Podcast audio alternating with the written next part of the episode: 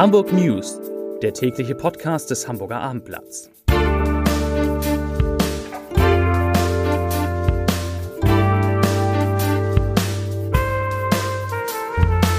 Hallo, moin, moin und herzlich willkommen. Mein Name ist Matthias Iken und ich verrate Ihnen in den kommenden fünf Minuten, wieso eine Volksinitiative das Gendern verbieten möchte, weshalb Hamburg die beliebteste Metropole ist und warum ein Feuer den Kiez heute in Atem hielt.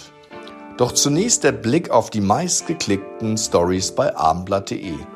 Auf Platz 3 Boris Herrmann. Das war ein echter Schlag für mich. Rang 2 Bergedorf. Viele Fahrgäste ignorieren das Maskengebot in Bus und Bahn. Und unangefochten auf Platz 1 Feuer. Rauch über dem Spielbudenplatz.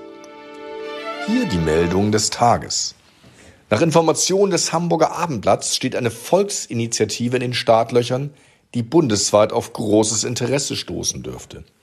In Hamburg möchte sie das Gendern in Behörden und Bildungseinrichtungen abschaffen. Derzeit liegt der Antrag beim Landeswahlleiter zur finalen Prüfung vor. Doch schon in den kommenden Tagen könnte nach dessen Genehmigung die Unterschriftensammlung unter dem Titel Schluss mit der Gendersprache in Verwaltung und Bildung beginnen.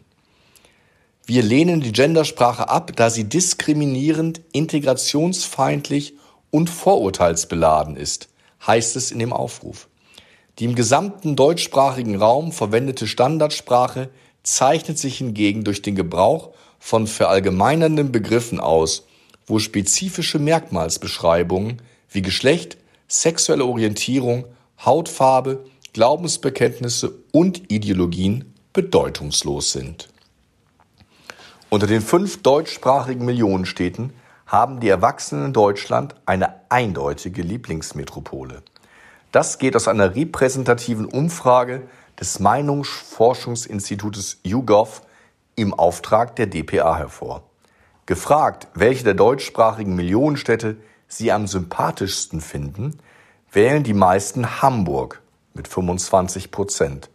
Es folgen München 19 Prozent, Wien 15 Prozent, Berlin 12 Prozent und Köln 11 Prozent. Der Rest wollte sich für keine der Städte entscheiden. Männer und Frauen sind sich in Sachen Rangfolge recht einig bei dem Thema. Am auffälligsten weichen die Altersgruppen der jungen Erwachsenen zwischen 18 und 24 Jahren ab.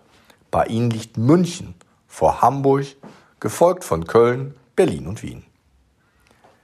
Im Schmitz Tivoli an der Reeperbahn ist heute ein Feuer ausgebrochen.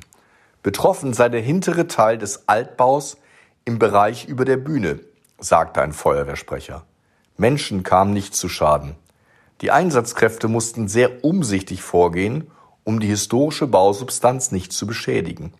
Sie nahmen großflächig das Dach auf, um den Brand zwischen Ober- und Dachgeschoss gezielt mit Wasser zu bekämpfen. Löschtrupps waren im und auf dem Gebäude im Einsatz. Sie brachten den Brand noch am Vormittag unter Kontrolle, wie die Feuerwehr mitteilte. Ein Feuerwehrsprecher sagte, im Theatersaal stinkt's bestialisch nach Brandrauch. Das Thema der Silvesterkrawalle treibt die Menschen in der Stadt um. Der Hamburger FDP-Bürgerschaftsabgeordnete Sami Musa hat sich angesichts der Angriffe auf Rettungs- und Sicherheitskräfte für bessere Integration statt Böllerverbote ausgesprochen. Nach Angaben der Sicherheitskräfte handelt es sich bei vielen Angreifern um junge Männer mit Migrationshintergrund, sagte er heute. Das ist auch ein Schock für die große Mehrheit der Migranten, die gut integriert in Hamburg lebt. In Teilen der Stadt gäbe es aber Integrationsprobleme. Der Senat muss Integrationsprobleme anpacken, anstatt über Böllerverbote nachzudenken, forderte Musa. Bei der Problemlösung müssten auch die migrantischen Communities in die Pflicht genommen werden, sagte er.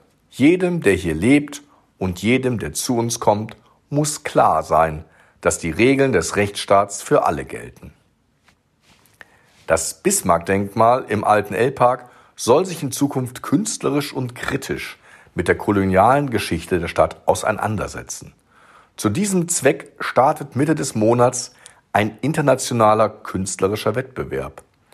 Da geht es um die Frage, welche künstlerische Intervention wird da möglich gemacht, die eine andere Form der Wahrnehmung und auch der Brechung der Wahrnehmung ist, sagte Kultursenator Carsten Broster. Damit verbunden sei, dass sich mit dem Teil der Geschichte auch jenseits museumsfachlicher Diskurse beschäftigt werde. Das könnte ein sehr spannendes Projekt werden, so der Kultursenator. Die Ausschreibungsunterlagen der Stiftung Historische Museen Hamburg sind ebenfalls auf Englisch, Französisch, Arabisch und Spanisch verfasst. Dem Siegerentwurf winken 15.000 Euro Preisgeld. Das waren die Nachrichten des Tages.